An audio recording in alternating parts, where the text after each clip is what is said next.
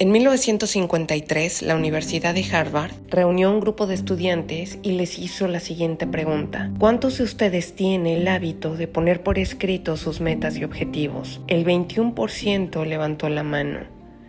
Después, ¿Cuántos tienen detallado un plan de acción para llevar a cabo el cumplimiento de estos objetivos? Solamente el 3% levantó la mano. 25 años después, se comprobó que aquellos que habían conseguido el éxito, entendiendo por éxito haber cumplido las metas que se habían marcado en la vida, pertenecían al 3% que tenía una lista de metas y un plan de acción para llevar a cabo. En 1970 se repitió una experiencia similar y los resultados asombrosamente fueron los mismos.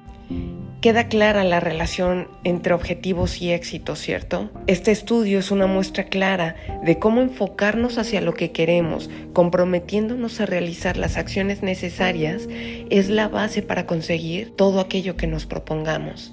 Mi nombre es Diana Fuentes, esto es Cosita Seria, bienvenidos.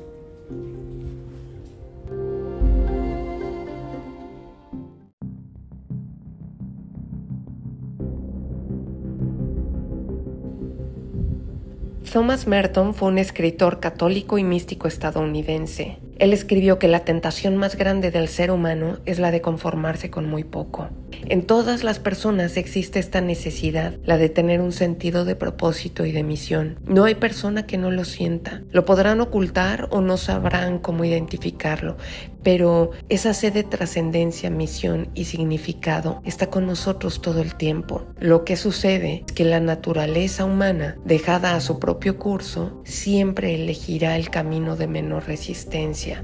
Por eso es que cuando nos proponemos salir a correr, el cerebro nos manda señales diciendo, está lloviendo y qué tal si te enfermas, está todo mojado. Empezar una dieta justo al iniciar septiembre, vienen las fiestas patrias. ¿Qué caso tiene? Después día de muertos y finalmente las posadas, mejor espérate, en enero ya empiezas. ¿Cómo que aprender un idioma? Ya no estamos en edad. Eso es para la gente muy joven. Ahorita ya ni tiempo tienes. No vas a acabarlo. Y un montón de diálogos internos que lo único que llevan como propósito es el que desistas, porque cada vez que emprendes persiguiendo nuevos objetivos es un estado, es un salir de tu zona de confort, pero justo hemos sido llamados a no conformarnos con lo suficiente y esto implica afrontar el desafiante reto del cambio. Las personas tienden a optar por las opciones más fáciles o cómodas en lugar de enfrentar desafíos o dificultades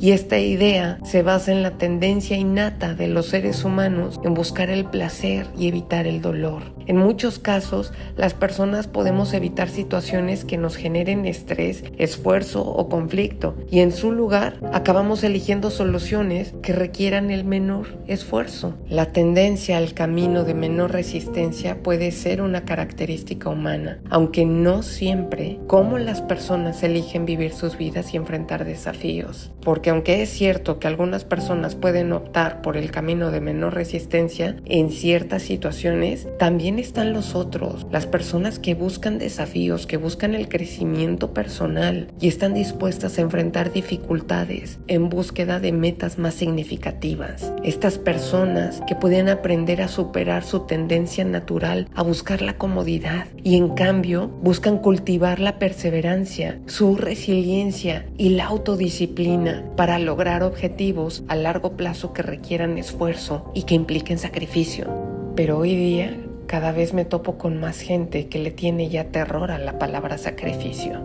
Ha adquirido una connotación negativa cuando muchos de nuestros ancestros entendían que era este esfuerzo que a final de cuentas iba a encontrar su recompensa, en el logro del objetivo, en alcanzar esa meta y en tu propio crecimiento físico, espiritual, intelectual.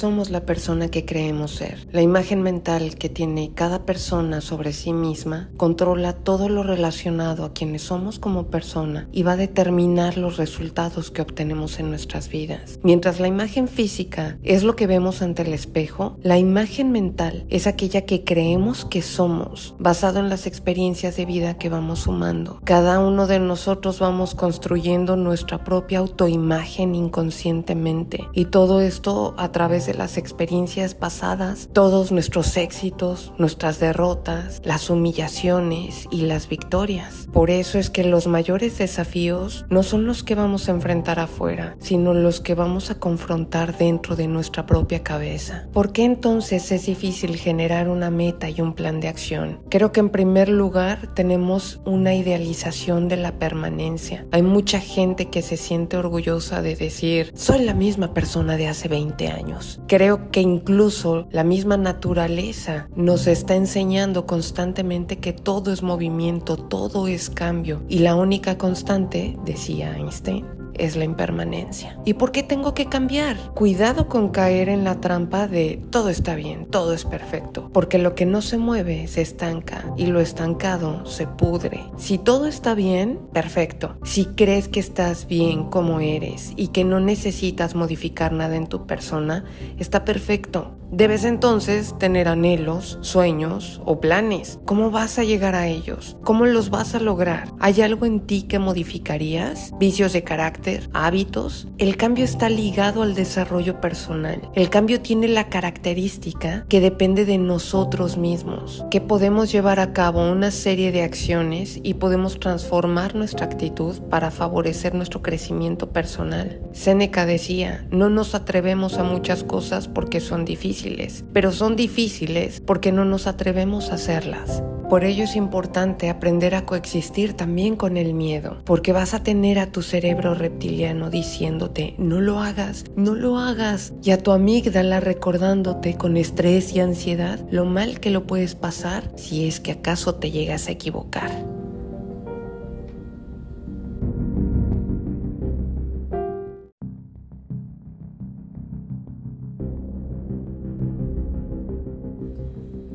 Definir un objetivo siempre será útil porque nos proporciona sentido y porque nos da dirección. Sirve como motivador ante la aparición de los inevitables obstáculos. Además, uno de los factores que más favorecen la aparición de la depresión es justamente la falta de metas o el establecimiento de objetivos. Las metas también nos permiten enfocar nuestros esfuerzos y esto a su vez ayuda a reducir el margen de error de las decisiones de vida que vamos tomando. Muchas veces nuestros objetivos o nuestros propósitos son aquellas cosas que debemos hacer para corregir las partes que menos nos gustan de nosotros mismos. Pensamos en lo que debería de hacer una buena persona sin embargo, muchos de estos objetivos provienen de un lugar de miedo que saboteará finalmente nuestra determinación. Nuestras metas se vuelven estresantes de seguir y a menudo poco inspiradoras y agotan nuestra motivación. Entonces, la próxima vez que empieces a escribir, eh, debo bajar de peso,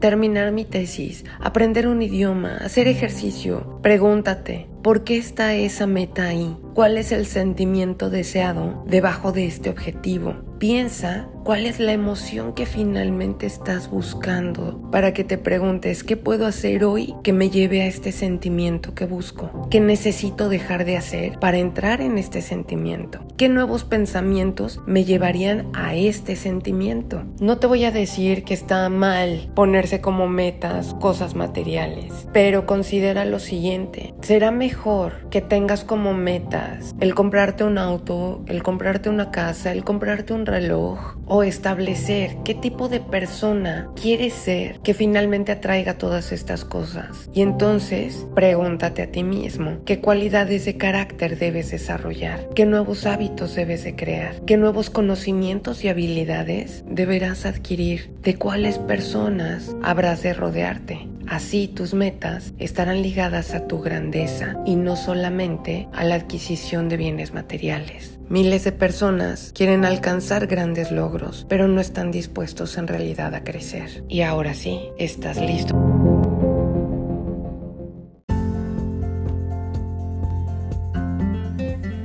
Bueno, con esto llegamos al final. se me cortó medio gacho el segmento pasado, pero bueno, este, una disculpa.